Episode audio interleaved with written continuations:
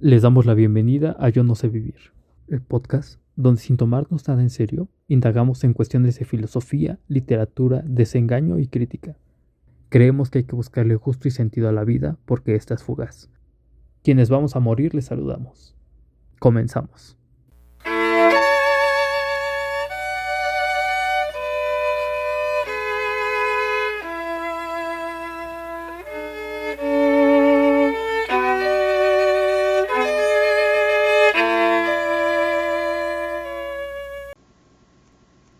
Quiero ser el guardián de tu muerte anunciada. Ya sé que te vas a morir, lo único que quiero para demostrarte que te amo es estar junto a ti en el momento en que te mueras. De eso se trata el amor. Compartir la vida a sabiendas de que te vas a morir. O me voy a morir yo, pues. Pero lo cierto es que sí queremos ahorrarle al otro la agonía de quedarse solo. Cuando piensas en la muerte, que vives en pareja y es compartida una vida, hay pocas cosas más culeras que la soledad que sigue haber compartido tu vida con alguien 60 años y de repente ya no tener ese alguien. Entonces, eh, mucha gente opina que es más doloroso el que se queda vivo que el que pues, ya se fue, el que ya se fue ya ni se acuerda, ya no tiene pedo. Yo quiero ser el guardián de tu muerte, no que tú estés ahí para la mía, sino yo estar contigo para que nunca estés sola y aguantarme yo el pedo de vivir solo sin ti, porque así te quiero. Les damos la bienvenida a Yo no sé vivir esta semana les presentamos el segundo episodio sobre la novela más famosa de Salvador Elizondo, Farabuf. Platicamos sobre los capítulos 4 al 6 y exploramos la forma de la narración, pues lentamente arroja elementos envolventes que, sin darnos cuenta, nos hacen parte de la historia, sugiriendo que la muerte se acerca mediante el performance de la memoria, agregando un efecto de orden que recae en el acto mismo de recordar y de aquello que se puede llegar a ser. Comenzamos. Bienvenidos de regreso. Vamos ahora a continuar con el comentario del libro Farabeuf de Salvador Elizondo, que la verdad es que a todos nos encantó, nos voló la cabeza. Vamos a entrarle ahora a los capítulos 4, 5 y 6 para este episodio. Y probablemente el próximo episodio serán los capítulos 7, 8 y 9 para cerrar con con un listoncito bien chingón. La vez pasada hice algunos comentarios muy generales sobre los capítulos 1, 2 y 3, que si se acuerdan, lo que decía es que nos va presentando en el primer capítulo todas las imágenes con las que va a construir la novela completa, que el capítulo 2 nos presenta un primer recurso como de amplificación, de crecimiento, que nos, nos da una serie de impresiones muy particulares. Y el capítulo 3 nos decía o nos enseñaba por reducción al absurdo que no es posible hacer una descripción precisa, objetiva, eh, no subjetiva de un instante porque toda descripción remite y regresa siempre otra vez al propio sujeto que está describiendo, que está recordando o que está teniendo una impresión. Nada más lo recapitulo para que este, lo tengamos en cuenta, porque como el texto eh, siempre está jugando consigo mismo, pues es importante tener en mente constantemente las cosas que ya vivimos o que ya visitamos en capítulos previos. El capítulo 4 empieza con una frase que es bastante lapidaria, ¿no? El olvido es más tenaz que la memoria en algún modo lo, que hace el capítulo cuarto es regresarnos otra vez al momento o al instante original, que es este encuentro que sucede entre él y ella, que él llega a la casa desolada, que ella está ahí sentada mirando la fotografía, que nos vuelve a hablar de él mismo, o, o sea, él asomándose por la puerta, que existe un espejo, etcétera, etcétera. Pero al final de este capítulo 4 nos pregunta o nos, nos dice qué es lo que está sucediendo, que ella es la persona, o sea, la enfermera o la mujer que estaba ahí esperando, esgrime esta pregunta que es, ¿quiénes somos? Y en ese momento ella empieza a recordar.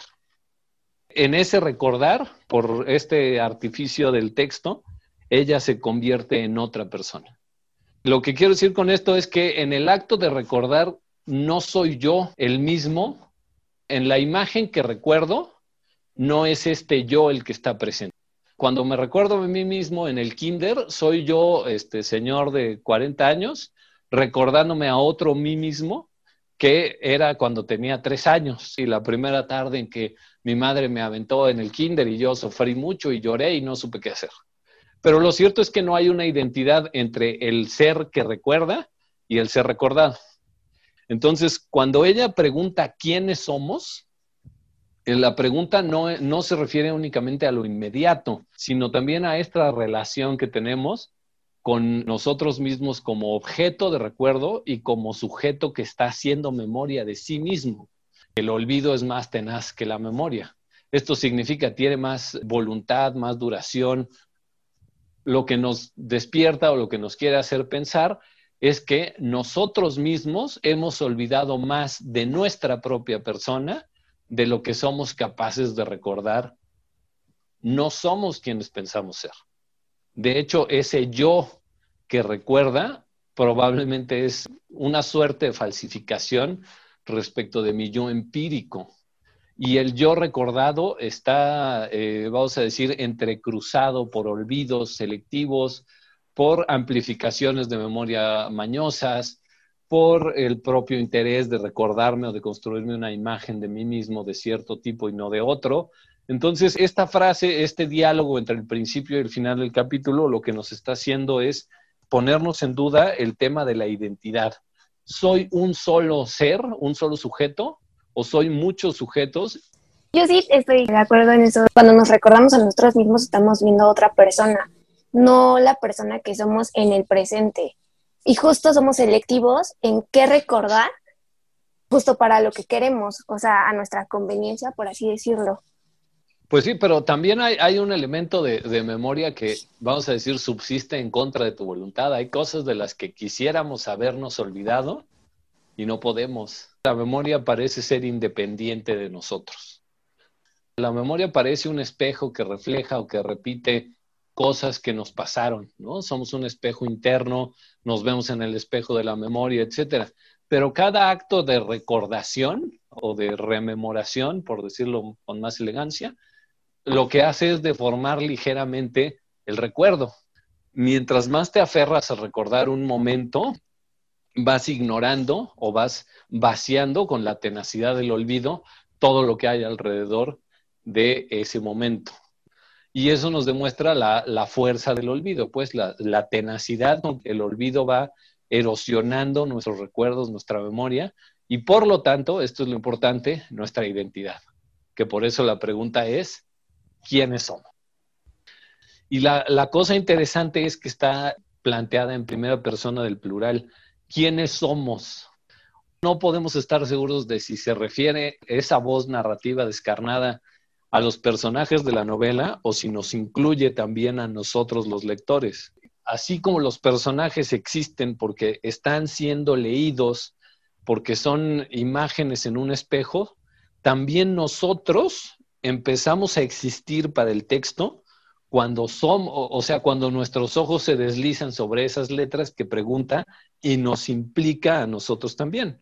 En el mismo sentido, si salimos del mundo del texto, nosotros como personas, como individuos existentes, empezamos a ser cuando alguien más nos percibe, cuando alguien más nos recuerda, cuando alguien más nos lee, cuando alguien más nos reconoce cuando empezamos a vernos reflejados en el espejo de la conciencia de los demás. Digamos, nuestra identidad como nosotros la concebimos no es igual a la identidad como la concibe alguien más y, se pierde o se desvanece la noción de un yo, de una identidad. Y plantea tres dudas que, que es, ¿cómo es aquel que se refleja? O sea, ¿cuál es la naturaleza del ser que está siendo reflejado? Si el reflejo presenta o no una característica esencial o si es más real el reflejo que el original. La segunda es si cobramos vida al morir. Y la tercera duda es si damos la vida de alguna otra forma.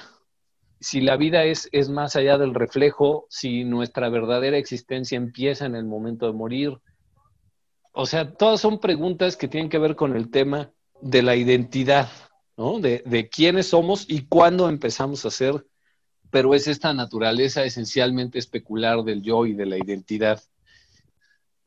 Farabeuf tiene un, elemento o una forma narrativa que constantemente evoca el problema del solipsismo, de que el único sujeto que puede estar consciente de la existencia, pues soy yo de la mía, pero yo no puedo saber si el otro existe en realidad. Es posible que, que los demás sean efluvios de mi conciencia, que los demás sean mis alucinaciones, es posible que yo no sea otra cosa que un cerebro sin cuerpo que está metido en una jarra de líquido amniótico y que lo están estimulando con diversas electrodos para provocarle estas visiones que son lo que estoy viviendo. Si al final eh, lo que somos son nuestras experiencias y nuestras experiencias son representaciones mentales de supuestos estados físicos, es posible simular esos estados físicos generando las condiciones apropiadas en el cerebro. Hay muchas historias de horror, muchas historias de ciencia ficción sobre esto, en que el sujeto solamente se da cuenta de quién es o cuál es su verdadera circunstancia, vamos a decir, en el momento de morir, de renunciar pues a ese modo de existencia y darse cuenta que es un pinche cerebro en un, en un bote. El ejemplo más claro por ejemplo, es la Matrix, ¿no? El momento en que se despiertan y se dan cuenta que nomás están ahí metidos en las cápsulas estas generando energía como baterías, es una muerte. Pero solamente llegan a ser, o sea, solamente les damos vida cuando dejamos de ser reflejos y solamente dejamos de ser reflejos cuando morimos. Y la pregunta es, eh, o la tercera duda que nos plantea el capítulo es si hay una otra alternativa. Pues si solamente podemos alcanzar la verdad o el auténtico ser que tenemos nosotros mismos al morir, si estamos condenados a vivir siempre como estos reflejos, como estas representaciones mentales, por decirlo así, o si hay una tercera vía. ¿Es posible que haya una tercera vía? No nos dice cuál es, pero la pregunta pues nos ataca o, nos presenta la duda, nos hace voltear otra vez a mirar a, nuestro alrededor, a esta casa vacía, a este encuentro y preguntarnos, bueno, ¿qué es lo que es real? ¿Los personajes o yo? ¿O son ellos los que me están dando vida o existencia a mí porque me hablan y me preguntan qué somos? ¿O soy yo el que les está dando vida y existencia? Porque decido escuchar esa pregunta de quiénes somos. Incluso ellos ya saben, ¿no, Eric? Ya lo intuyen, que también son una creación. De, hecho, sí lo, mencionan varias veces en el texto, ¿no? Hay, este momento en que dicen que son el recuerdo que se está olvidando de alguien en otra memoria. Pero lo curioso es que esos, esas voces siempre se dirigen a un nosotros o a un tú. O sea, te implican, te, te involucran en la duda si no será que tú también estás un poco tocado y estás viendo visiones.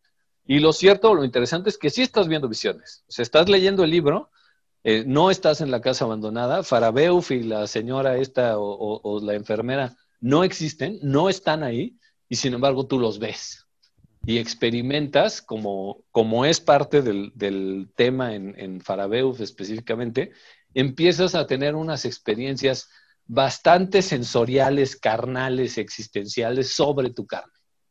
En este capítulo 4 sugiere por primera vez que el encuentro entre esta persona que llega y esta persona que espera, que podrían ser Farabeuf y su esposa o no, a lo mejor terminó muy mal. A lo mejor terminó en un crimen, en un homicidio, en una agresión, en una pelea, pero algo ominoso se acaba de, entretejer en la atmósfera del cuento, bueno, de la novela. Porque ella o alguien dice, no recuerdo más que el rostro de un asesino. Y antes se, nos insinúa que para recordar es necesario morir. Ella al final recuerda, como ya dije antes, y es otra. Pero entonces, ¿cómo recordó? Si el mismo capítulo nos está diciendo para recordar es preciso morir? Y al final del capítulo ella dice recuerdo o, nos insinúa que está recordando. Es preciso que haya muerto. Y entonces nos, nos hace pensar, ah, chinga, ese güey, ¿se acuerdan? Entró a la casa y traía un bisturí oxidado en la mano. A lo mejor esto, esto va a acabar de la chingada. Como ven, todo esto son puros, puros juegos de sugestión. De hecho, nada de esto está dicho de manera eh, clara o de manera directa en el texto, sino que depende de, las eh, relaciones intertextuales que establecemos entre lo que ya leímos, lo que estamos leyendo y lo que vamos a leer. Y esto es otra vez el, el elemento que ya habíamos comentado también, sobre la adivinación, que adivinar el futuro, sobre todo cuando se trata de adivinar qué vas a recordar, o sea, qué es lo que ella va a recordar en los próximos capítulos, eh, no solo implica una adivinación del futuro, sino también una adivinación del pasado. Hay una, una anulación del tiempo en el acto adivinatorio y que por eso nos había presentado el texto desde el principio a la cuija y al I Ching agrégale a eso, o sea, por lo menos al elemento de la Ouija que tiene este rollo de que llamas al fantasma y el fantasma te cuenta qué le pasó y te pide ayuda, bueno, tienes esta situación en que ella te dice, o la voz narrativa te dice, yo solo recuerdo la cara de un asesino. Aquí ya nos sugiere, puta, pues que las cosas no van a acabar padre. Porque acuérdense que la novela empezó con la pregunta directa, ¿recuerdas? Y aquí ella ya está empezando a performar ese acto que es, pues ya está recordando. Termina y comienza con la misma palabra. Exacto. También está en el final del libro, pero ese vamos a, vamos a ponerle un alfiler para regresar a eso en su momento oportuno, porque si no, eh, se nos va a perder el, efecto. Porque a mí lo que me interesa mucho en, en esta lectura de Farabeo es el efecto.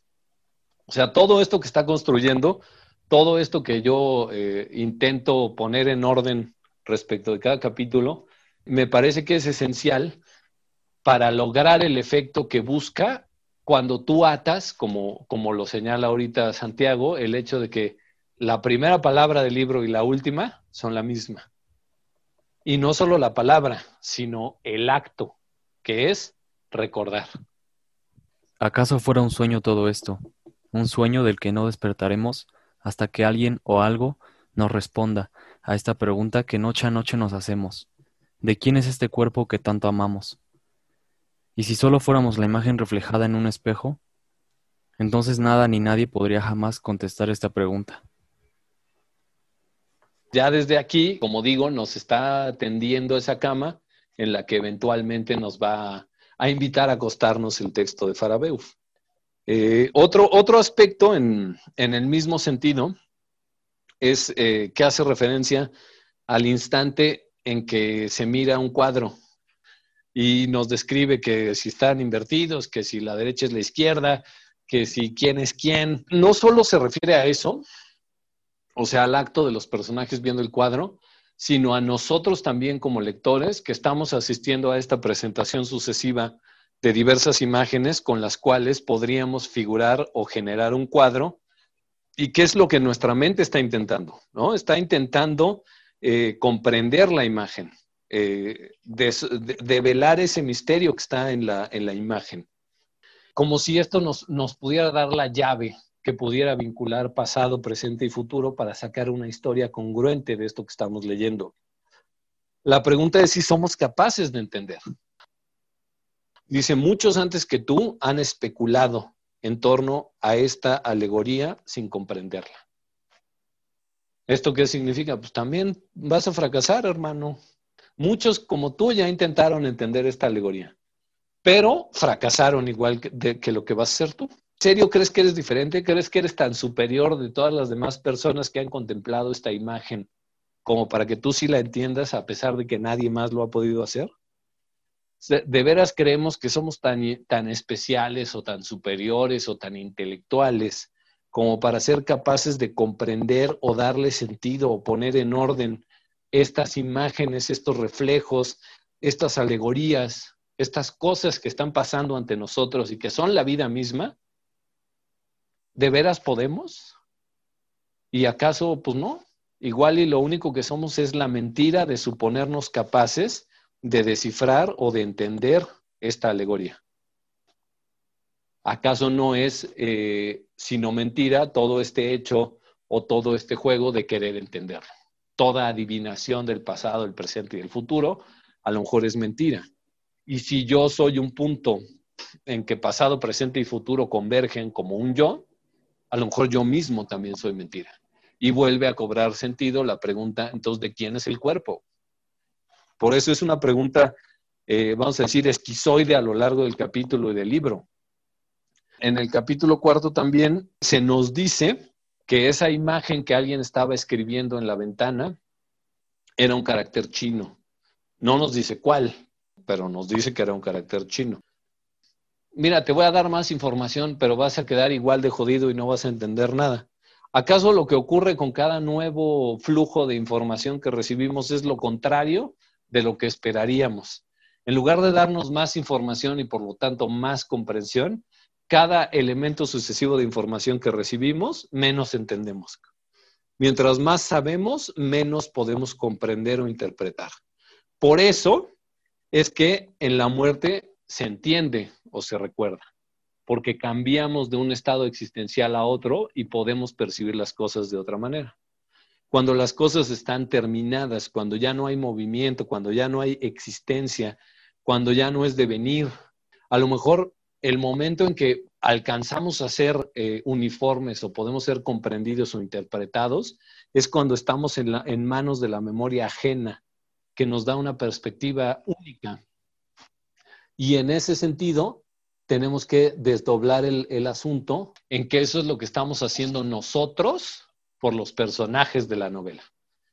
Ellos están diciendo, ¿recuerdas quiénes somos? ¿Qué pedo que está pasando? Y el punto donde están alcanzando eh, uniformidad o estabilidad es en nuestra conciencia lectora. ¿De quién es el cuerpo, chavos? De la muerte. O sea, el único dueño absoluto o la única dueña completa de nuestro cuerpo, de todos los cuerpos y de cada cuerpo, es la muerte. Entonces, cuando pregunta de quién es este cuerpo que pudimos haber amado infinitamente, adivinen quién. Es de la muerte. cuando amo un cuerpo, ¿qué tengo que amar en ese cuerpo? La posibilidad, el hecho indiscutible de que pertenece a la muerte de que se va a morir. O sea, ya sé que te vas a morir, lo único que quiero para demostrarte que te amo es estar junto a ti en el momento en que te mueras. De eso se trata el amor. De estar presente cuando te lleve la chingada. Pues. O sea, compartir la vida a sabiendas de que te vas a morir. O me voy a morir yo, pues, pero siempre es bien difícil decidir, ¿no? A quién, mejor me voy yo primero, te vas tú primero. No, puta, pues no sé, güey. Y si nos matamos juntos, mi amor. Pero lo cierto es que sí queremos eh, ahorrarle al otro la agonía de quedarse solo, ¿no? O sea, no, no sé, a lo mejor son, son pensamientos muy pinches macabros para, para la juventud posmoderna del siglo XXI, pero lo cierto es que cuando, cuando piensas en la muerte, que vives en pareja y es compartida una vida, hay pocas cosas más culeras que la soledad que sigue haber compartido tu vida con alguien 60 años y de repente ya no tener ese alguien. Entonces, eh, mucha gente opina que es más doloroso el que se queda vivo que el que pues, ya se fue. El que ya se fue ya ni se acuerda, ya no tiene pedo.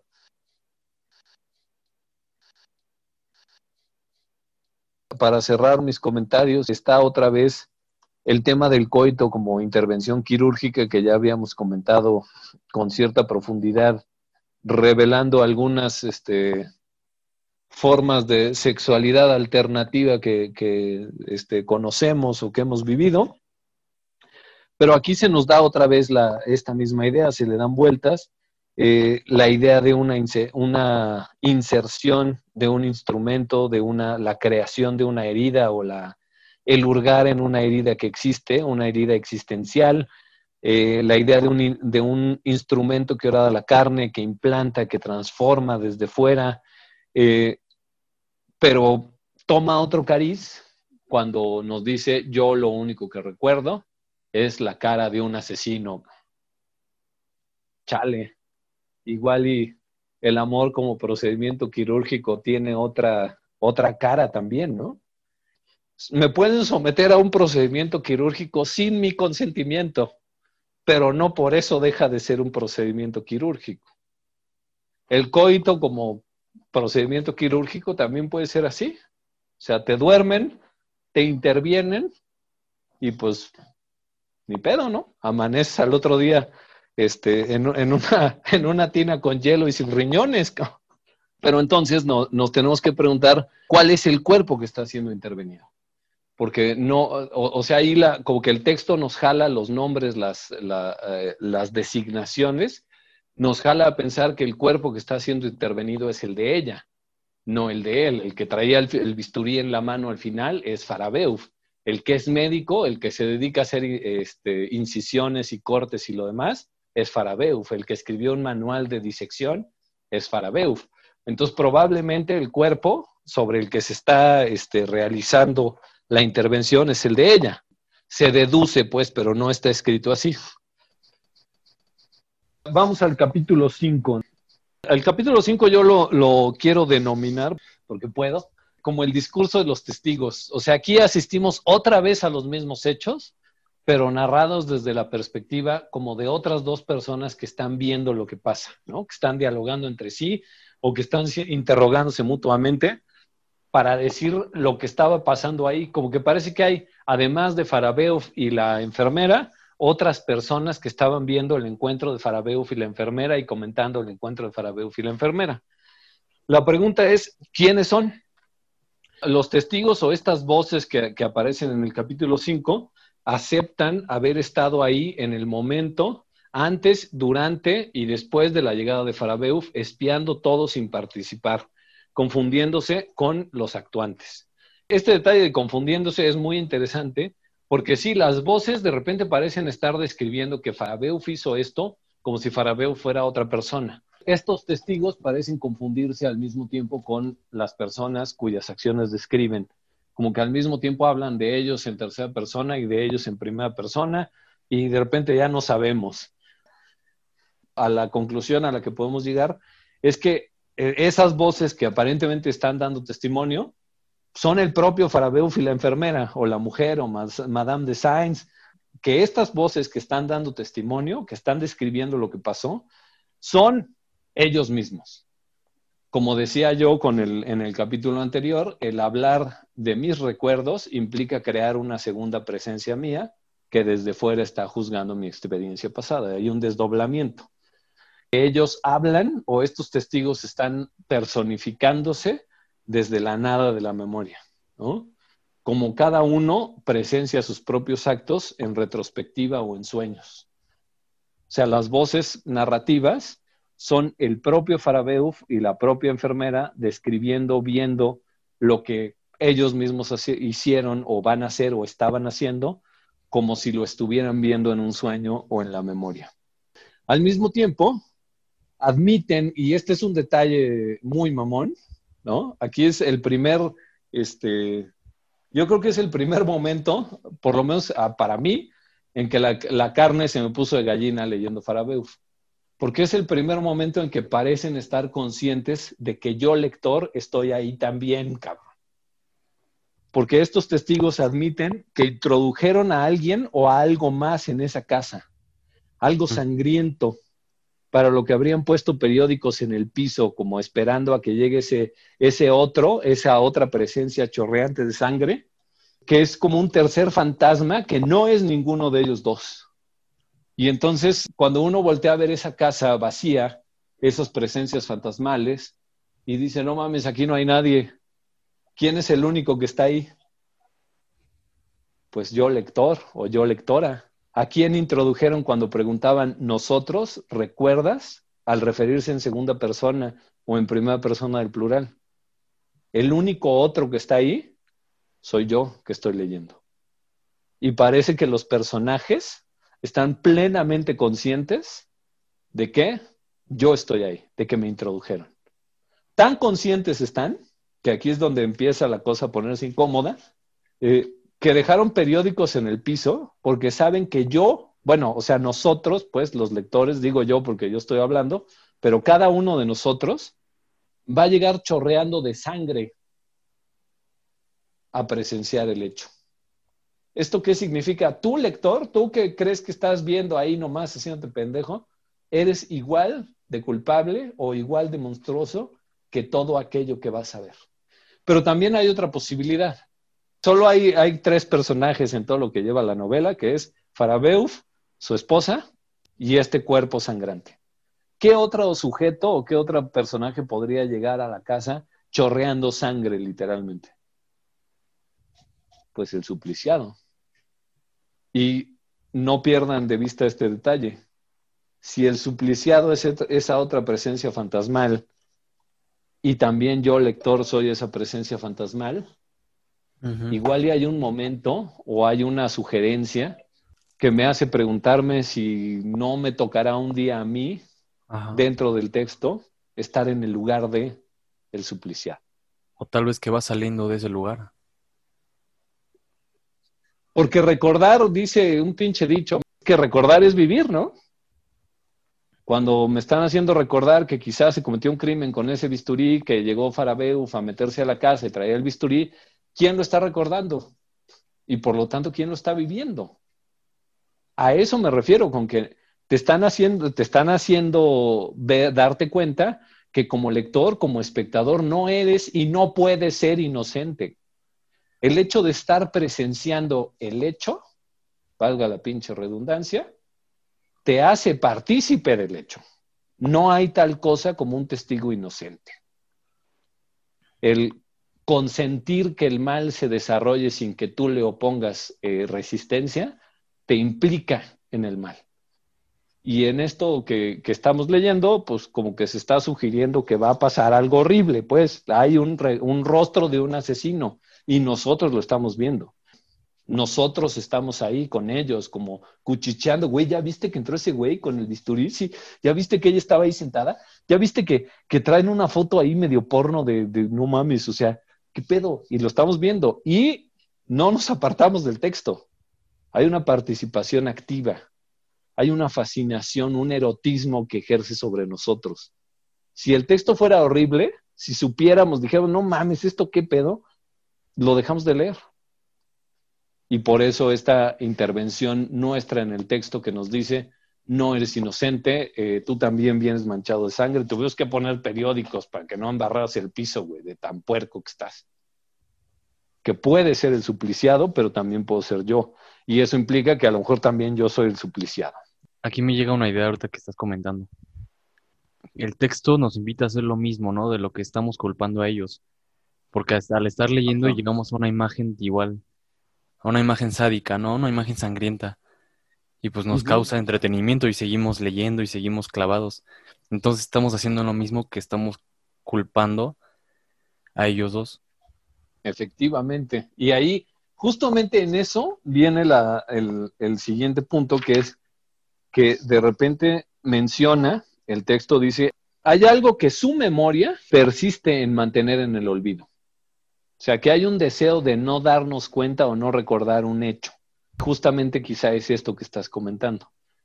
Para poder seguir leyendo el texto tengo que olvidarme o tengo que selectivamente ignorar esa parte de mi experiencia que es que al leerlo estoy performando el horror que está sucediendo en el texto, que solamente puede existir si me tiene a mí como cómplice y como testigo.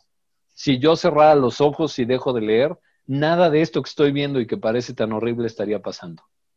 Y tengo que ignorar mi papel activo, o sea, buscar el olvido o persistir en el olvido, y volvemos a que el olvido es más tenaz que la memoria, para poder habilitarme y seguir jugando el juego con el texto de Farabeu. Este elemento es tan central porque nuestra conciencia se empeña en ignorarlo constantemente, en decir, no, no, no, pero eso no, no me toca a mí, en hacernos güeyes, pues.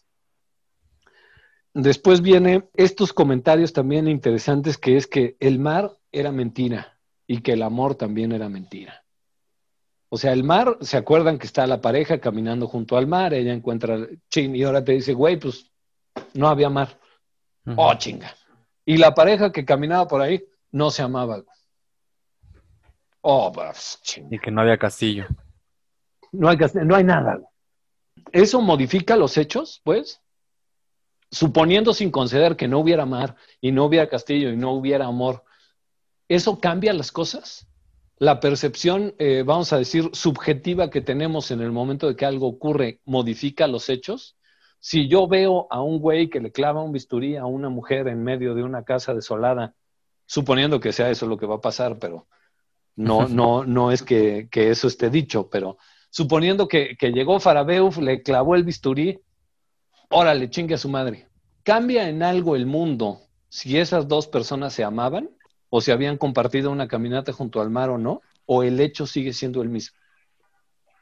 Pues sí, como tal, eh, sí sigue siendo el mismo, solo cambiaría el sentido que lo llevó a, porque ya no sería con este ideal de eh, lo hizo por entregársele muerta por amor y este velo que se cae y te revela el terror que, que existe en todos esos actos que se suponen a estas alturas del libro.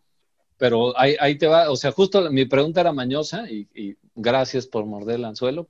El tema es que un, un poco antes o un poco después, el texto nos describe que entonces él la tomó en sus brazos. Es el mismo hecho decir él la tomó en sus brazos si el amor es verdadero y si el amor no es verdadero. ¿No se transforma por completo nuestra percepción del, del acto de tomar a otra persona en mis brazos? Pues una suposición de consentimiento en todo caso. Y esto se amplifica porque en ese momento, o, en esta parte final del capítulo este, sexto, digo quinto, los testigos se niegan a seguir la acción. ¿no? Dicen, él la tomó en sus brazos y la llevó al otro cuarto. Atravesó esa puerta que ni tú ni yo vamos a ser capaces de atravesar nunca. ¿no? Nunca pudimos trasponer ese umbral. No nos desestabiliza, nos aterra un poco. Decir, bueno, pues se amaban y caminaban juntos por el mar y era chido y entonces estas personas que se aman, pues se tomaron entre los brazos y cruzaron un umbral y pues ahí los dejamos porque su privacidad y su pedo, ¿no? O sea, respétalos. Pero al mismo tiempo, o en otro registro lingüístico, nos dice, lo cierto es que no había amor y que no hubo mar y que no hubo nada de eso. Entonces los testigos dicen, y entonces él la tomó en sus brazos y se metieron a ese cuarto al que no voy a entrar. ¿No cambia por completo? ¿Por qué no voy a entrar para respetar su privacidad y dejarlos darse sus besitos o sus becerros en, paz? ¿O porque no mames, no quiero ver en qué chingados va a acabar esto? Y vuelvo al, principio de mi comentario de este capítulo.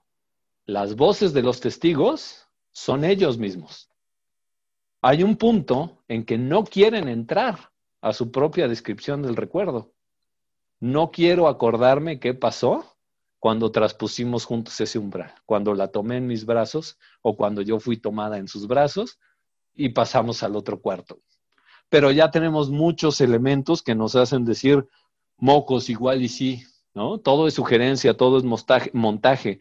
Ya tenemos un detalle que es la tortura, ya tenemos un, un detalle que es el coito como procedimiento quirúrgico, ya tenemos el detalle de la tortura, ya tenemos el detalle del discurso eh, de que ella solo se acuerda del rostro de un asesino. Ya tenemos el detalle de una eh, descripción o una, eh, un análisis de los hechos en registro criminalístico. Ya tenemos el detalle del bisturí en la mano. Ya tenemos el detalle de una casa desolada en ruinas donde generalmente no pasan cosas buenas. Pues tenemos un chingo de cosas que nos están haciendo decir, no mames, esto se va a poner feo. Y los testigos nos dicen, o sea, fíjense ahí, es, es un juego sublime, pues los testigos dicen, yo no voy a entrar, güey, a la verga. Yo aquí me quedo, chingas a tu madre. ¿Y nosotros qué hacemos? Cambiamos de página y entramos. ¿Quiénes son los que se atreven a entrar a ese otro cuarto? La víctima y el victimario, suponiendo que de veras pase algo malo, que venga algo horrible pero solamente los, los que van a participar en este pinche juego macabro, culero, en que es necesario poner periódicos en el piso para cachar la sangre, son los que atraviesan esa puerta. Y en el momento, vamos a decir, en que yo paso la página de la página del capítulo 5, fin, y vuelvo capítulo 6, lo que estoy haciendo es transponer ese umbral. Este capítulo 5 nos está implicando como lectores en todo lo bueno o malo o culero que va a suceder a continuación. O sea, ya nos presentó todo, nos hizo saber que esto iba a estar feo, que si quieres te puedes retirar, o sea, no abras la puerta, no tienes por qué participar en esto. Y nosotros decimos, chingue a su madre, yo voy. Quiero ver qué pasa. Agita nuestra buena conciencia. Ya casi al final del capítulo, nos repite la escena, ¿no? Los amantes que caminan en la playa y ese cuerpo desgarrado, parece ser la promesa, jamás ha de ser el tuyo, pero cuya imagen no te abandonará nunca. Pero luego nos acordamos que esa playa no existió y que el amor no estaba ahí. La pregunta es entonces, ¿qué es mentira? ¿Qué es lo que pasó? A lo mejor la, la memoria está inventando todo. A lo mejor los testigos mienten. Con eso cerraría mi comentario de este capítulo quinto, que es, eh, pues sí, muy incómodo, ¿no? O sea, como que, ay, güey, ¿qué está pasando? Te empiezas a sentir manchado, ¿no? Agregando un poquito más este tema de la subjetividad, que en ese mismo capítulo menciona en una parte que la enfermera, el recuerdo más claro que tiene es justo cuando las manos se tocan, cuando se cruzan y se sujetan las manos. Y también en otra parte menciona como voy a recordar este momento por la mosca que está. No voy, sé que no voy a olvidar esto porque la mosca me va a recordar este momento. Lo cual nos, nos puede mostrar como cada quien escoge ciertas cosas de la realidad para cuando la recuerda, que hace justo que cada quien tenga una experiencia distinta. En ese sentido, a mí me surgió en ese capítulo la duda de cada quien cómo va a recordar Farabeuf, qué es lo que nos va a hacer recordarlo. Y se puede aplicar a cualquier cosa, cualquier libro, película, experiencia, novio, novia. Hay algo que nos va a hacer recordar a esas personas. Todos leímos este libro todos nos llevamos cosas muy distintas de Entonces, pues eso, la, subjetividad está implícita en todo esto. Bueno, y eso que dices de, de, lo que recordamos de otras personas, a lo mejor no sé si les ha pasado, pero es bien interesante, seguramente sí, que a veces lo que más recuerda a alguien más de nosotros es algo que nosotros mismos hemos olvidado. Que alguien nos dice, no, pues es que yo me acuerdo que tú fuiste el que me dijo tal y cual cosa y entonces cambié mi vida a partir de ese comentario tuyo y pues uno ni se acuerda nunca de haber dicho semejante cosa, ni de hablar, haber hablado con esa persona, pero tu existencia como fenómeno subjetivo es diferente, radicalmente diferente en la conciencia de esa persona y en la tuya. Y ninguna de las dos es más verdadera, pues. ¿Quiénes somos? Es, es el problema completo, ¿no? De si somos materialidad, si somos cosa objetiva, si somos cosa subjetiva, si estamos terminados, si estamos en devenir, cuáles son las reglas para determinar la verdad de lo que está pasando, si de veras hay un movimiento temporal. O sea, ya son muchas preocupaciones que el, texto nos está haciendo vivenciar, pues no nos las está diciendo, sino que nos las está haciendo sentir en carne propia. Somos más de lo que recordamos, somos también lo que hemos olvidado. Es más lo que olvidamos de los otros que lo que recordamos. Y el olvido es más tenaz que la memoria.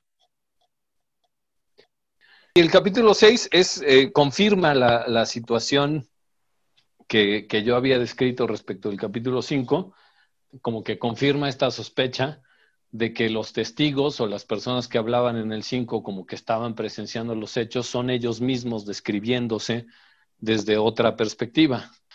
Eh, de hecho, lo dice al principio, ¿quién es entonces ese testigo que formuló en su imaginación la llamada imagen de los amantes? Y responde, eres sin duda tú misma.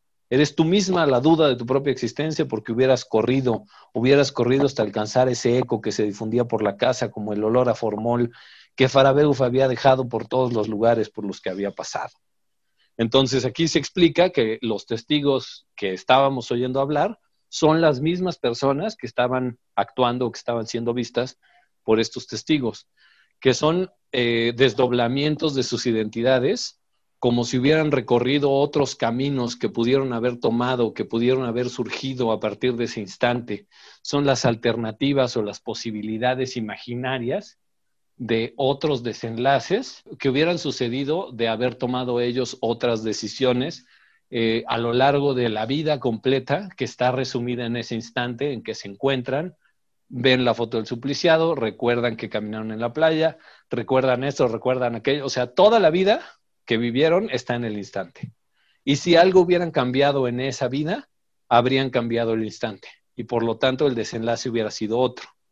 Cuando me imagino este, de un, siendo otro, eh, es decir, habiendo seguido otro camino diferente, esa otra posibilidad forma parte mía como imaginación. Perfectamente habiendo aprendido pintura, ¿no? Y entonces cierro mis ojos y me veo a mí mismo en un estudio de pintura este, dibujando cosas chingonas. Y existe.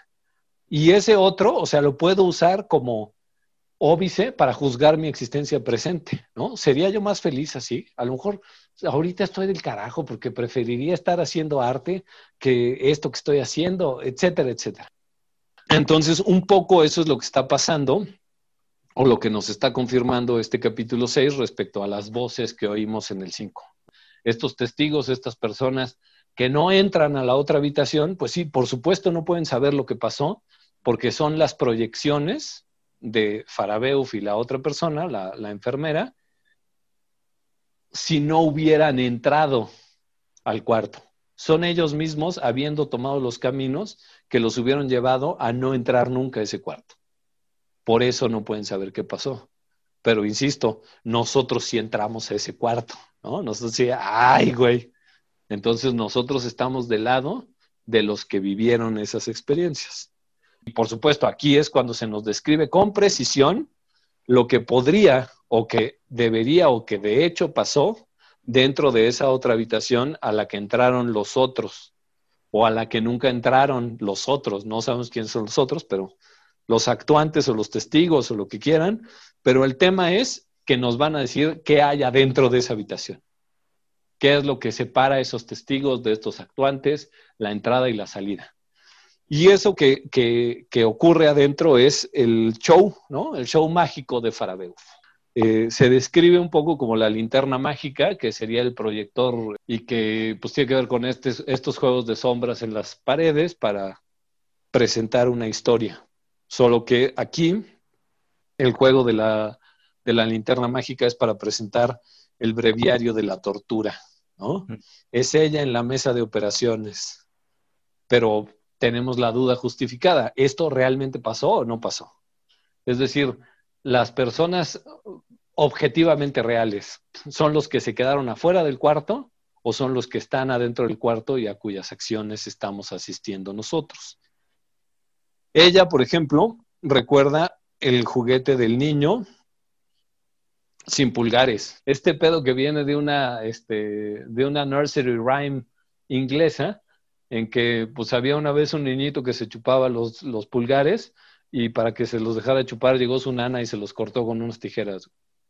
Y entonces el libro está ilustrado, o sea, un pedo a la Edward Gorey, no sé si alguna vez han visto Edward Gorey, pero tiene estas ilustraciones súper tétricas de niños como un abecedario, ¿no? Ah, es por Anita, que se cayó de las escaleras y entonces hay una niña cayéndose de las escaleras y muriéndose. Ves por Benito, a quien se lo tragó un osito, pum, y un pinche niño descuartizado. Entonces, justo esta es una tradición narrativa inglesa en que las rimas infantiles tienen pues la moraleja, y en este caso es no te chupes los dientes porque los dedos porque te los van a cortar, güey. Entonces ella recuerda en este juego de la linterna mágica eh, el incidente de que vio y conoció a un niño sin pulgares recuerda a la mujer con paraguas que está junto a ese niño y que a lo mejor es la que le cortó los pulgares. Eh, empieza a recordar un chingo de cosas. Hay una cualidad onírica, una confusión entre memoria, creación y realidad. De veras somos, es posible para la conciencia distinguir la diferencia entre memoria, realidad e invención sin reconocerse en juego con cualquiera de las tres? Y por eso el detalle aquí es la linterna mágica. Estás proyectando imágenes de luz que tu eh, conciencia interpreta como reales y reacciona ante esa historia como si estuviera pasando. Es un poco el chiste del arte cinematográfico, ¿no? Otra vez tenemos a Elizondo que estudió cine y que pues está un poco haciendo gala de ello. Eh, quizá todos han oído esta anécdota de que en las primeras eh, proyecciones cinematográficas de Monsieur Lumière allá en París, eh, una de las primeras imágenes fue la llegada de un tren a la estación de trenes y que la gente cuando vio venir el tren hacia la sala de cine, pues, se echó a correr. Pensó que el, que el tren se les iba a pasar encima y los iba a matar. No estaban educados como nosotros para distinguir el juego de luces en la pantalla del juego de luces en la realidad, porque al final toda percepción visual no es sino reflexión de luz. Entonces aquí un poco el juego que nos está haciendo es, bueno, Madame Farabeuf o esta persona que está dentro del cuarto en una mesa de operaciones está viendo imágenes en la pared, creaciones, sombras, reflejos. Pero cuando volteas esa, esa mirada hacia tu propia memoria, ¿qué te hace pensar que esa memoria no es invención? Que esa memoria eh, de veras refleja algo que pasó, que no es una invención, que no te estás contando una historia. Entonces, podemos saber si realmente pasa lo que está ocurriendo dentro de este cuarto, este show de luz y sombra de la linterna mágica? ¿Podemos saber con certeza si esto que dice que está recordando un personaje u otro es hecho o es invención?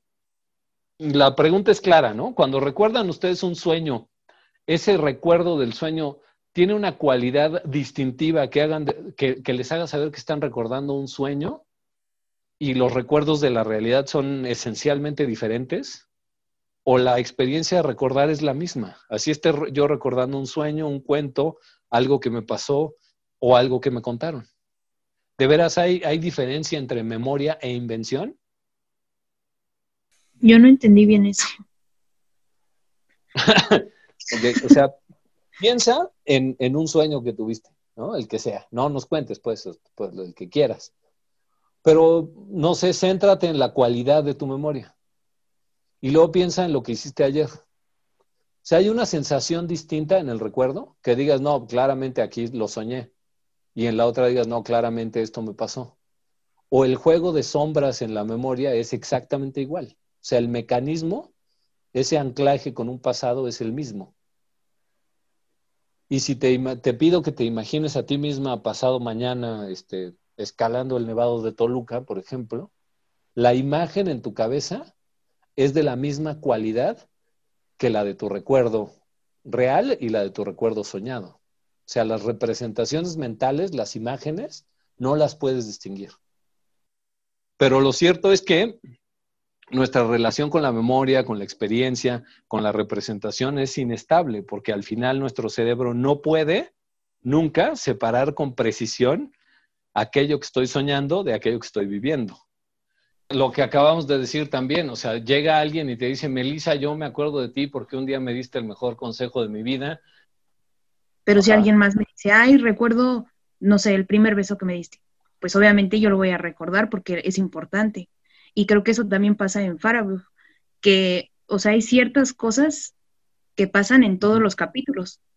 Puedes moverle lo que sea, pero siguen esos personajes. La estrella del mar, o sea, todo lo, la enfermera, todo eso. Pero entonces tú, tú, lo que estás diciendo es que nunca te han contado algo de ti misma que no recuerdas de ti misma, por ejemplo. No, sí, pero, o sea, pero fue porque no le di la importancia. Digamos, tu mamá te cuenta de ti misma en tu más tierna infancia. ¿Te puedes ver a ti misma en tu tierna infancia o no? O sea, ¿genera una imagen mental o te quedas blank? Sí, sí, genera una imagen. Frente a esa imagen, tiene una cualidad específica que tú puedas decir claramente esta imagen deviene de que me lo contó mi mamá. Y hay otras imágenes que puedo distinguir como que son memoria. Y hay otras imágenes que puedo distinguir como que son invención mía y no de lo que me está contando mi mamá o todas las representaciones mentales que tienes son esencialmente iguales? Esa era la pregunta. Mm, no, son diferentes. Sí, o sea, como, como en qué sentido? Pero ¿cómo que en qué sentido? Pues sí, o sea, si son diferentes, me puedes decir en qué son diferentes, ¿no? O sientes que son diferentes porque sabes o te cuentas a ti misma la historia de que una es memoria, otra es recuerdo y otra es invención. Pero ausente de esa narrativa que inventas, la cualidad este, visual pues es esencialmente la misma. Sí.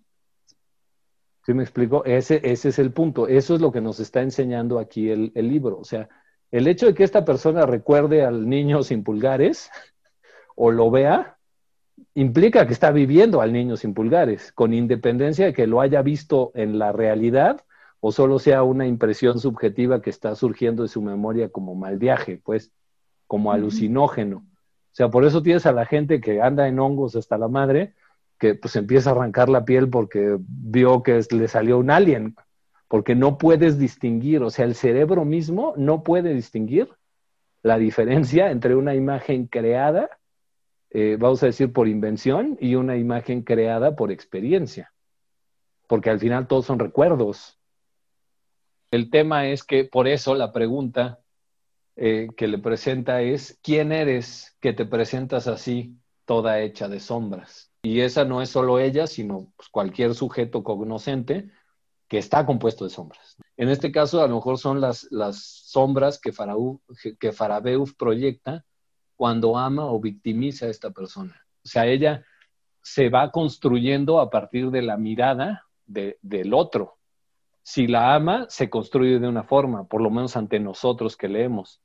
Si la va a matar, se construye de otra forma. No es la misma persona si es la persona a la que ama Farabeuf o la persona a la que va a matar Farabeuf. ¿Sí me explico? Nuestra relación con ella como objeto consciente es diferente. Lo mismo ocurre con el, el supliciado, ¿no? El ser, al ser supliciado deja de ser un yo y se convierte en un objeto. Ahí sí desaparece su subjetividad, a nadie le importa qué siente, qué sueña, sino que simplemente deviene en carne y no nos interesa su subjetividad. Y esto eh, es un detalle también interesante porque creo que en el capítulo 1 eh, empieza a contar la historia y, dice, pues es una mujer a la que alguien amaba. Con eso digo todo lo que era importante decir sobre esta persona. Y ahí reduce a la persona a la mirada o a la emoción del otro. Decir que era alguien a quien alguien amaba implica definir su subjetividad en términos de una tercera persona no nos importa si ella lo amaba también o si quería ser amada. Simplemente desaparece y está hecha de sombras, de las sombras que proyecta sobre su existencia una conciencia que es la de alguien más, la que lo representa. Esto es lo mismo que le pasa a ella. Y por eso lo dice, te sientes abrumada por la presencia de ese ser que has creado y que hubieras querido ser. O sea, no solo nos lo hacen los demás. Yo mismo o cada uno de nosotros nos proyectamos en sombras y a veces nos pesa la presencia de esa otra persona que hubiéramos querido ser y no llegamos a ser. ¿No? Esa persona que sí se puso a dieta, que sí fue al gym todos los días, que sí logró ligarse a la persona de su corazón, que sí pudo no traicionar a esa persona a la que amaba tanto y, y que lo abandonó, pero ojalá siguiéramos juntos, etcétera, etcétera. ¿Cuántas veces no sentimos precisamente la presencia de lo que nunca fue, como esta sombra proyectada que nos abruma porque hubiéramos querido serlo? Y aquí tenemos otra vez la situación de los testigos, otros que estaban viendo lo que pasaba como otras alternativas, otras posibilidades que están viendo lo que pasa y que a lo mejor son esos que hubieran podido ser y que por eso no querían entrar al otro lado de la puerta, porque estos que están adentro quisieran ser los que estaban allá afuera. Y los que estaban allá afuera no entraron porque no querían ser los que sí entraron y los que están viviendo este teatro de la linterna mágica. Todo esto tiene, pues sí, un, aire, vamos a decir, de divina comedia, de, de pesadilla en el infierno. El arrepentimiento es ese. Yo sé que pude haber hecho otra cosa. Eh, al final, casi tenemos un comentario clínico, un, guiño hacia que esta, esta situación de, amplificación, de repetición, de recuerdos, de estar perdido en la identidad, eh, tiene una raíz psiquiátrica o psicológica. Dice, usted es proclive al ensueño. Descanse usted. Parece que están intentando curarla, que hay una voz ahí que, que quiere terapear, que quiere ayudar, que quiere sacar a estas personas de este ciclo de memorias recursivas, de este PTSD que les aqueja, ¿no? Quizá, pero también evoca lo que suelen decir los, los victimarios, ¿no? Este también es una, un discurso muy de victimario. No, te lo estás imaginando. Eso no pasó. No, no te estoy lastimando, no, nomás te agarré. O sea, tranquilo, tranquila, no, no pasa nada. Te va a gustar, No es el mismo discurso, otra vez volvemos al pedo, ¿existen hechos reales o todo es subjetividad? No son las mismas palabras de usted está imaginando cosas, señor. Lo que le dicen a un esquizofrénico para que se le baje y lo que le dicen a una víctima para que no se oponga, todo eso no está pasando, todo eso no pasó. No hay esta misma ambivalencia en lo que nos dice o lo que este discurso que parece ser clínico al final del episodio, que dice, usted tranquila, es, proclive a la ensoñación, o sea, déjese cuidar, ahorita se le pasa. ¿No será lo mismo? ¿Te lo estás imaginando? Esto, esto me recordó, por supuesto, voy a hacer aquí un, desvío marihuano petejo, pero no sé si, si, leyeron la novela o vieron la película que se llama La chica en el tren. Chiche peliculón, o sea, véanlo. Les voy a spoilear el final, ni pedo, pero eh, se trata de, de, una chava que es alcohólica, pedísima, y va en el tren y entonces ve una gente que, o sea, pasa el tren y ve una casa y ve que en esa casa están madreando una mujer. Entonces dice, pues hay que hacer algo y se acerca a la casa y pues conoce a la mujer y la chingada, X o Y circunstancias. Esta chava tiene un marido que aparentemente la cuida mucho, la quiere un chingo. Lo único es que pues ella es bien alcohólica, entonces pues él está un poco harto, ¿no? Y la está ayudando a salir, pero pues ella es muy pedota, no, no, no se deja ayudar. Entonces ella pues se va, o la historia nos narra que va, sale, se pone pedísima, y al día siguiente pues siempre amanece moreteada porque pues, se tropieza, se cae, choca con las mesas, o sea, en su peda se pone violenta, una serie de cosas. Pero pues resulta que no. La, la, novela está construida en que todo el tiempo el novio le está diciendo, no, pues es que te pones bien borracha, este, tiendes a la violencia, te alocas, te pones así y así, y lo cierto es que ese güey le desliza el chupe después de partirle la madre para que ella no se acuerde de que es él quien la golpea. Y ella amanece pensando que es alcohólica, pensando que ella se causó el daño, pensando que su novio es un santo.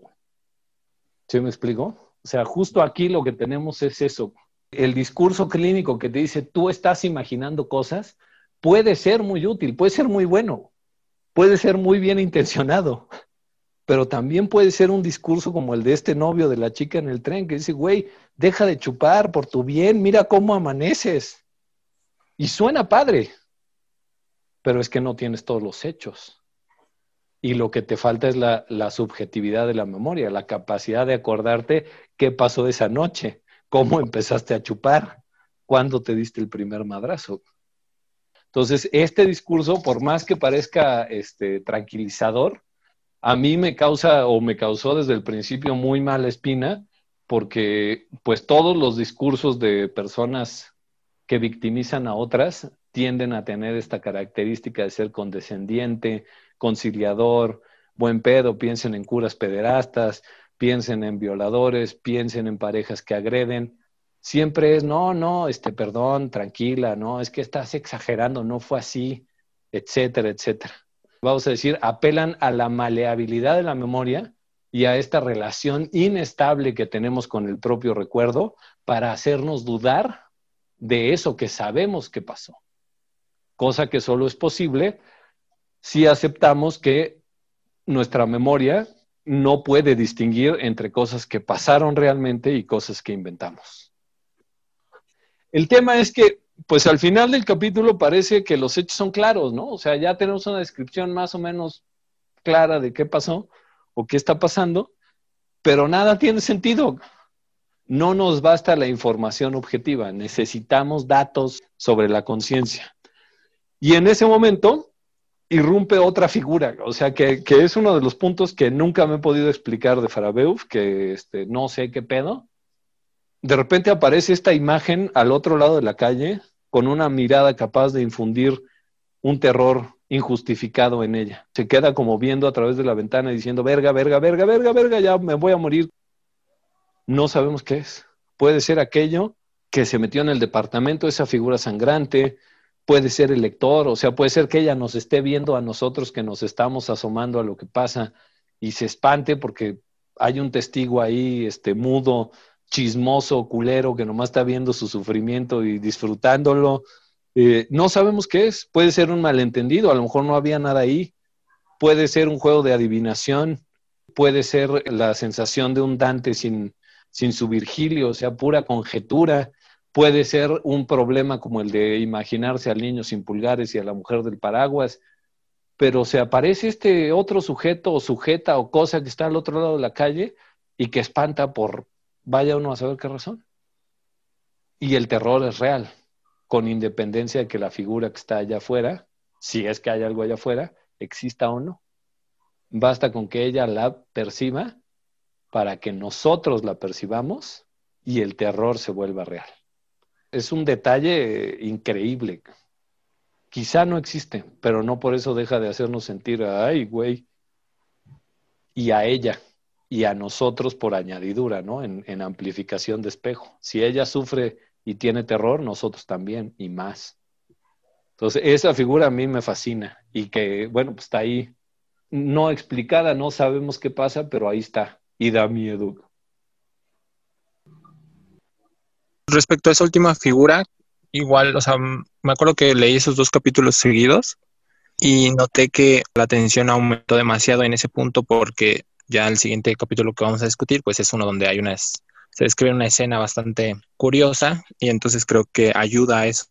No sé si solamente ese sea su fin, el ponernos en mood un poquito más tétrico, por así decirlo, con más tensión, de saber qué va a pasar y después viene esto que es un poquito más visceral, que es como una tensión que puedes tener miedo sin saber a qué y ya después te da una imagen mental a la que puedes decir, tal vez me, esa persona que estaba afuera no sé, o sea, estaba ahí o fue un ejecutor o, yo puedo estar en el lugar del, suplicio, etcétera. Entonces, siento que une esas dos emociones, bueno, esa emoción psicológica con algo que después materializamos. O sea, porque si estuviera tres capítulos separados, a lo mejor se desvanecería ese sentimiento o esa emoción, pero es en el siguiente capítulo donde viene esta parte más física. Me, late, ¿eh? Eso, eso no, no, lo había pensado, pero me gusta mucho tu, tu interpretación. O sea, nos está haciendo vivir, vamos a decir, de manera separada o diacrónica, algo que siempre vivimos de manera sincrónica. O sea, ves el espanto y te espantas, pero nunca te espantas antes de vivir lo que te espanta y nunca vives lo que te espanta a destiempo de aquello que, que te espantó, pues. Y aquí sí. O sea, primero vives el miedo como por ninguna razón y después te da la razón para estar horrorizado. Es una, una relación muy desestabilizadora con, con, emociones que son de lo más inmediato, el horror, el, el, miedo, la incomodidad, lo feo, ¿no? De ver algo que no encaja del todo con el mundo. Entonces, me encanta lo que acabas de, de comentarnos, está bien chido. O sea, está separando la emoción del estímulo y el estímulo de la emoción. Cuando una de las, de las cosas que solemos pensar es que, van juntos siempre, ¿no? Que el estímulo y la emoción siempre van juntos, pero aquí nos está demostrando que pueden estar separados, separados en el instante, pero que convergen en la memoria. No mames, está muy loco, qué chido. Ese es un punto muy interesante y nos va a servir para el capítulo 7, pero eso será la próxima semana.